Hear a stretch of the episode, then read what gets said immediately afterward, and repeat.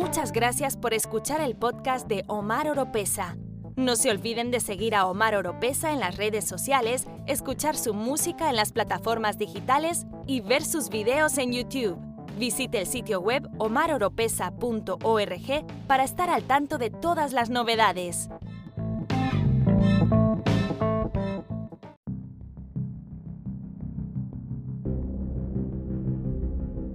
Hola familia, soy Omar Oropesa.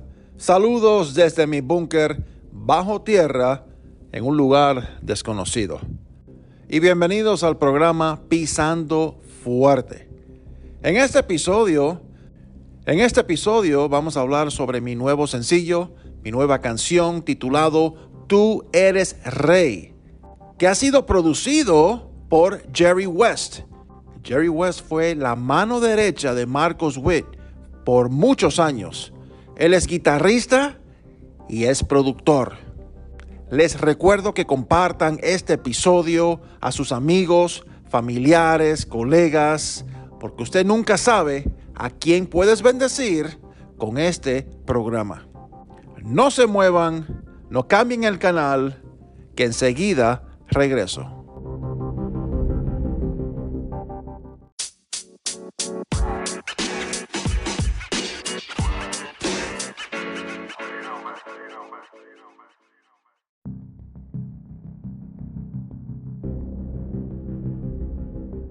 Ok, aquí estamos. bueno, Jerry, estaba hablando antes que te conectara sobre la canción Tú eres rey, producido por, por usted mismo.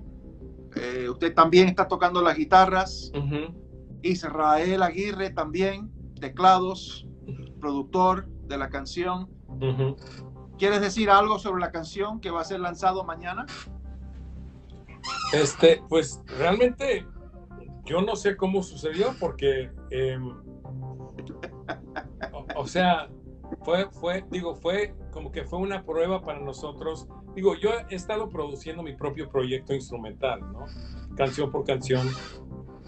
Pero es muy diferente hacer eso que producir para, para alguien más. Yo nunca había funcionado en, en calidad de productor para otro artista. O sea, eh, no, no, no en producción completa. O sea, sí había producido guitarras, sí había trabajado con, con voces, sí había trabajado en mezclas y todo, pero nunca como productor. Y este fue algo desafiante, pero una vez que empezamos a trabajar, como que las cosas se dieron, se fueron dando, eh, las cosas se acoplaron. Israel y yo trabajamos muy bien juntos. Este, y este, pues realmente no te puedo explicar.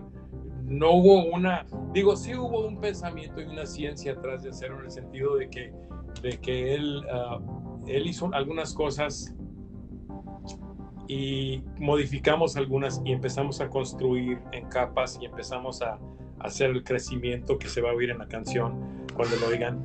Eh, pero realmente es, es muy fácil producir porque el trabajo del productor realmente viene siendo eh, escoger los elementos correctos para, para llevar a cabo la visión o el proyecto o la idea del artista o del productor ejecutivo o quien sea. Y yo creo que por simplemente por la cantidad de años que he trabajado en la música y la cantidad, cantidad de músicos con los, con los que he trabajado, eh, es fácil decir, fulano de tal va a servir para esto y, este va a servir para aquello. Y tengo realmente un, les voy a llamar un equipo de personas. Eh, soy muy afortunado de trabajar con personas como Israel, eh, Efraín Flores en el bajo, Omar Uribe, también José Luis Taboada ha trabajado conmigo en batería de Argentina, Ceci Guerra y Roger Hudson. No puedo, no puedo decir suficiente bien de esos dos porque tienen un don literalmente sobrenatural para entender uh, el motivo o sea, de una se, canción. se acoplan bien y entienden. Uh -huh. sí. eh, eh, entra así. Sí. Y, y, y, y Ceci captó, eh, yo solo edité, quité una parte Pero, pero la parte que, que, usted quitó fue así algo mínimo. Sí, sí, sí, no. Y fue un adorno, realmente fue un adorno que se había puesto. Eh, y yo le dije a ella, voy a quitar esto porque hay una figura que entra aquí con otra cosa. Es el trabajo del productor también. Eh, otra figura la cambié de lugar, cualquier cosita, otra figura de voces. La moví a un medio compás de diferencia, más o menos, para que se acoplara mejor a tu frase o vocal. Pero aparte de eso, lo que eran las armonías y el arreglo vocal, o sea, no puedes pedir a alguien mejor que Ceci Guerra o Roger Hudson o los dos juntos, olvídate. Eh, es, son de lo mejor.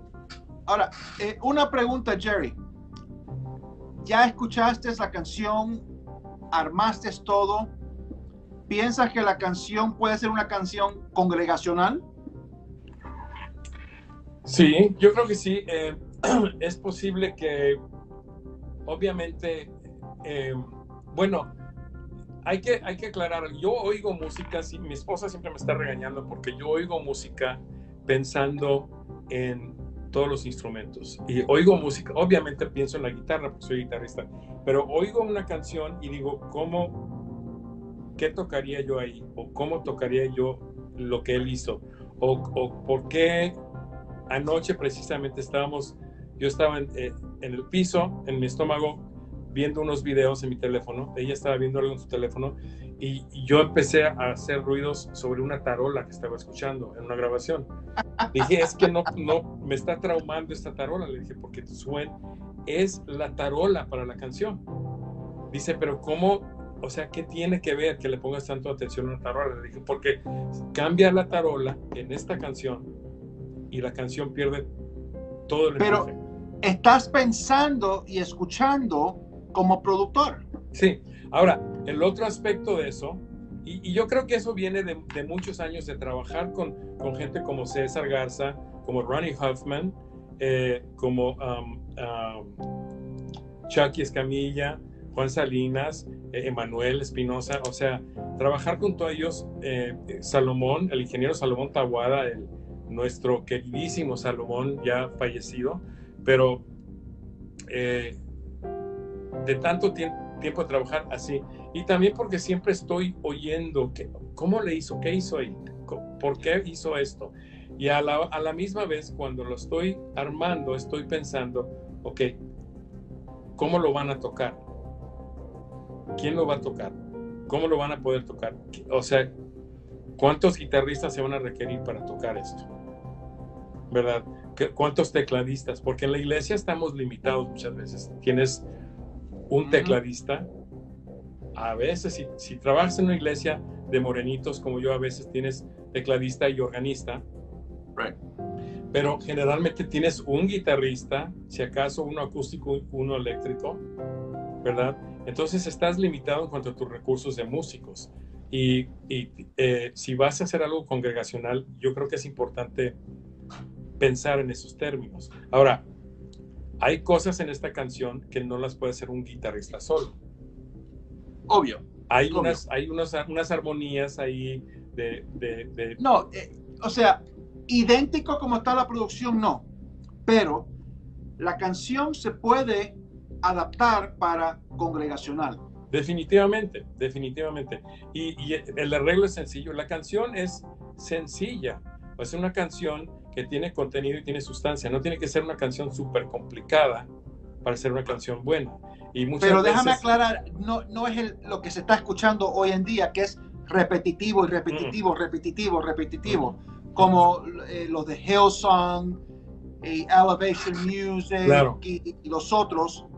Eh, es, es una adoración, un himno, adoración, y que da esperanza y que puede usarse como una, una, canción congregacional. Por, otro lado, eh, mira, todo lo que está pasando ahora eh, en, en, el movimiento de lo que llaman worship y alabanza y adoración y todo eso, yo, yo entiendo la necesidad cultural que existe ahora para ese tipo de música.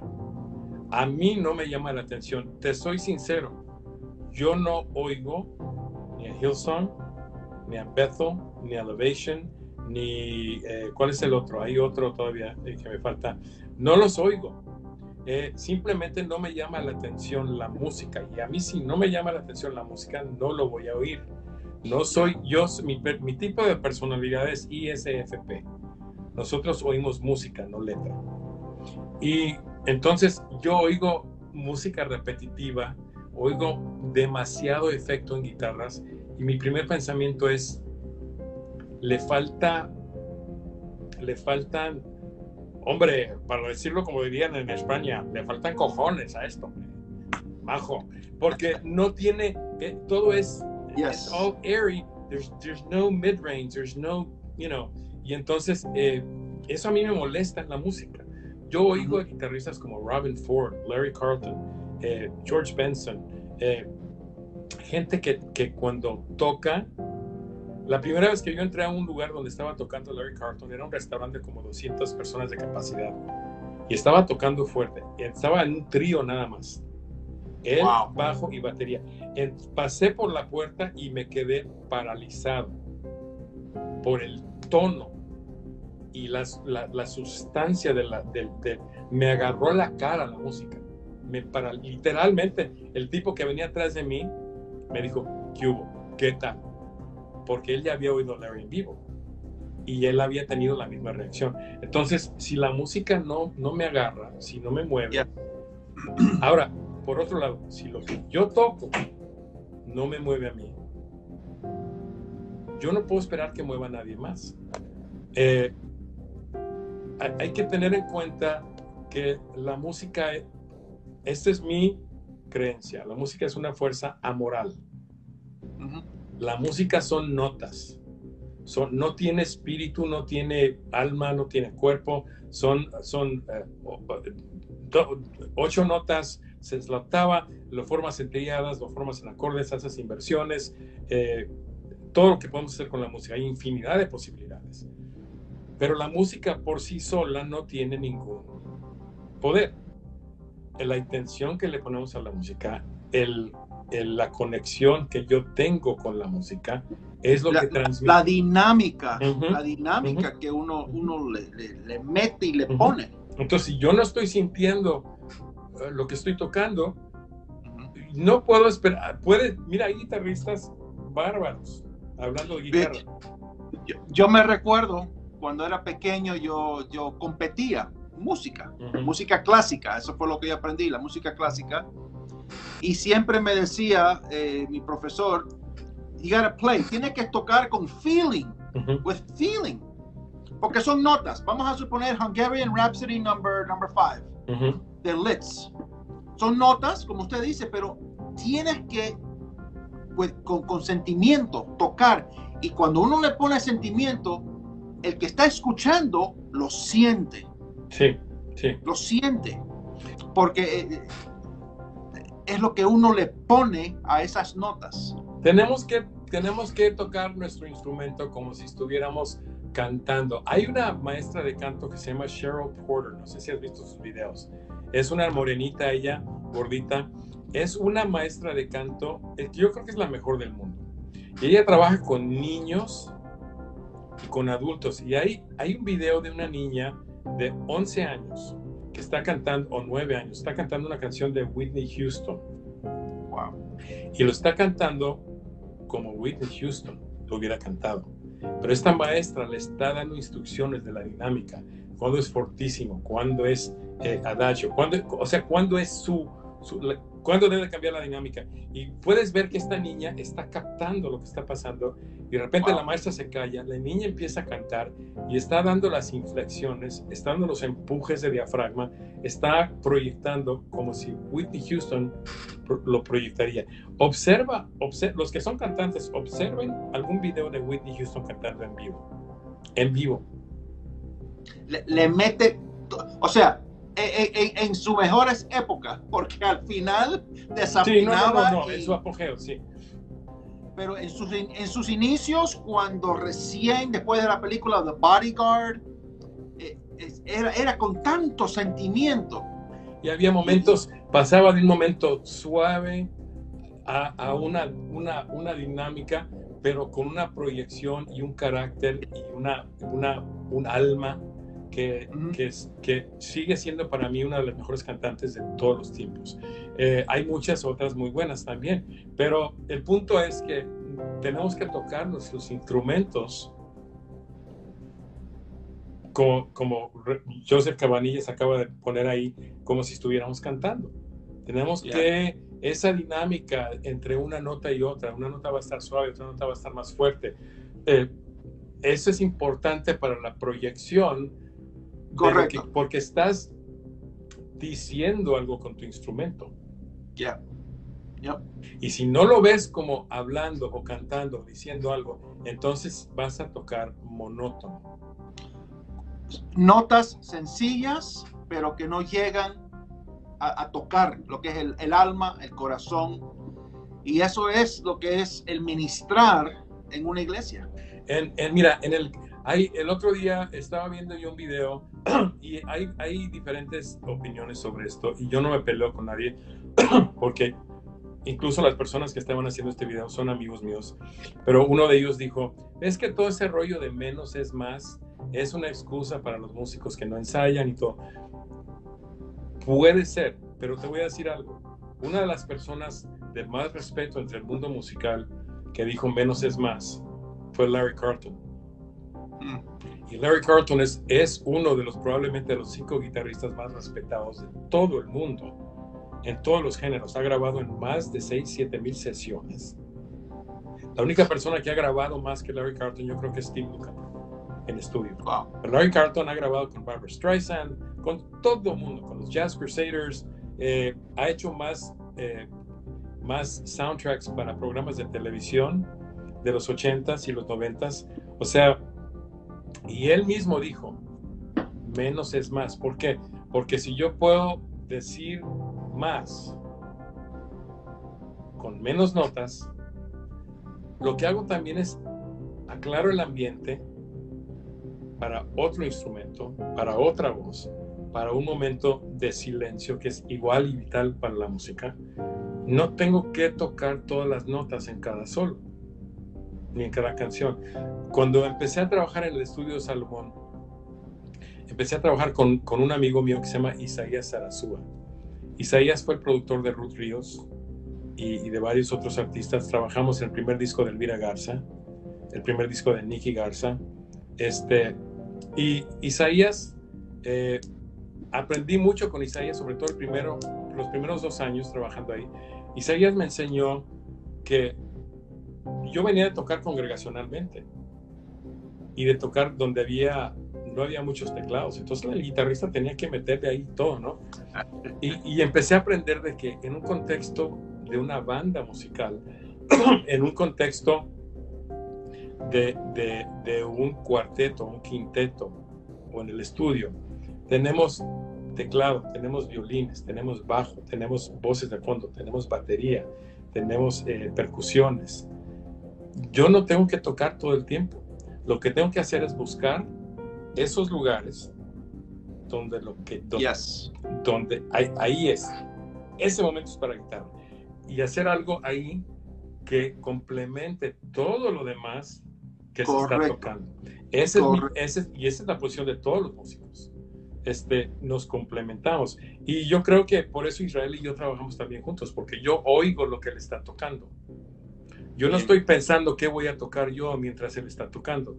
Yo estoy oyendo y estoy diciendo, ok, aquí es una parte de guitarra. Seguimos, acá es otra. Aquí voy a hacer lo mismo que está haciendo el piano porque lo va a complementar para dar una diferencia y una textura diferente.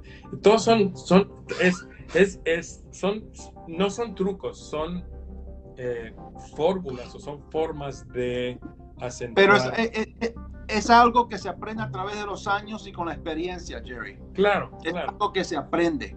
Sí, no, no es, digo, se puede ir a la escuela a aprenderlo, pero mi escuela fue o sea, en, teoría lo puedes aprender, pero en lo práctico, en lo práctico es cuando uno realmente es que aprende eso.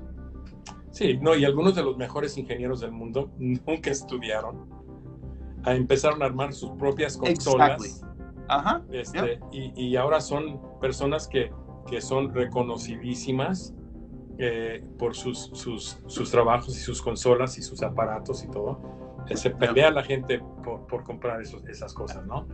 Y son, son personas sencillas que simplemente empezaron a soldar cosas a ver qué pasaba y de repente tienen un, un monstruo de consola que suena como ningún. un ejemplo de eso es Alexander Dumble, que hace los amplificadores Dumble. Mm. Un amplificador Dumble te puede costar entre 20 y 50 mil dólares. Y Alexander te dice, mándame el depósito y no me vuelvas a hablar. Yo te hablo cuando se termina.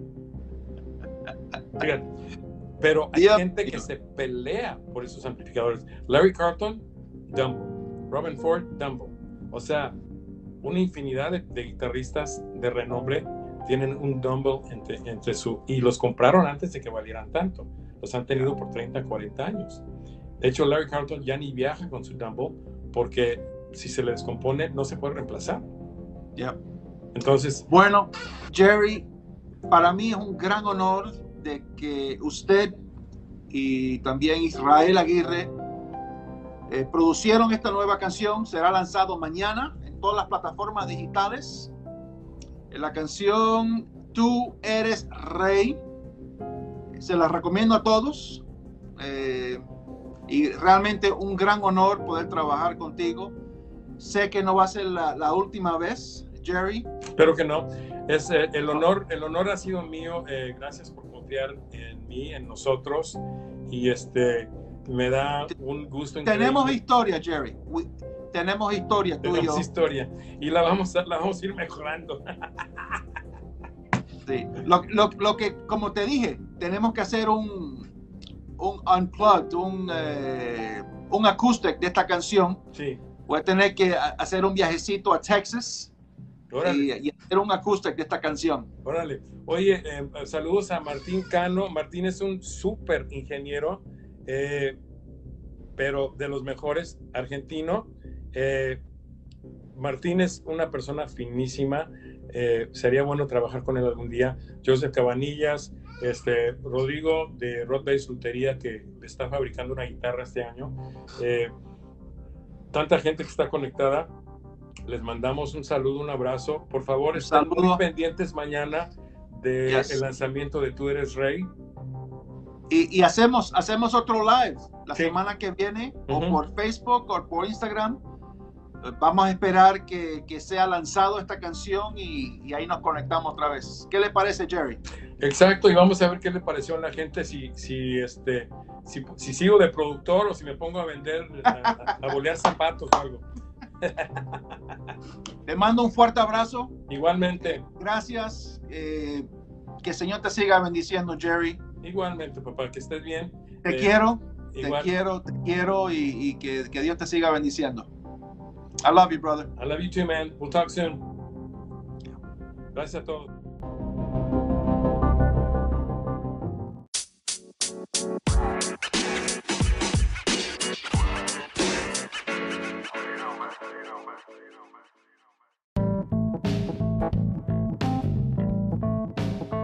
Le gusta este podcast, usted nos puede apoyar compartiéndolo y a través de donaciones presionando el link en la descripción será de mucha bendición.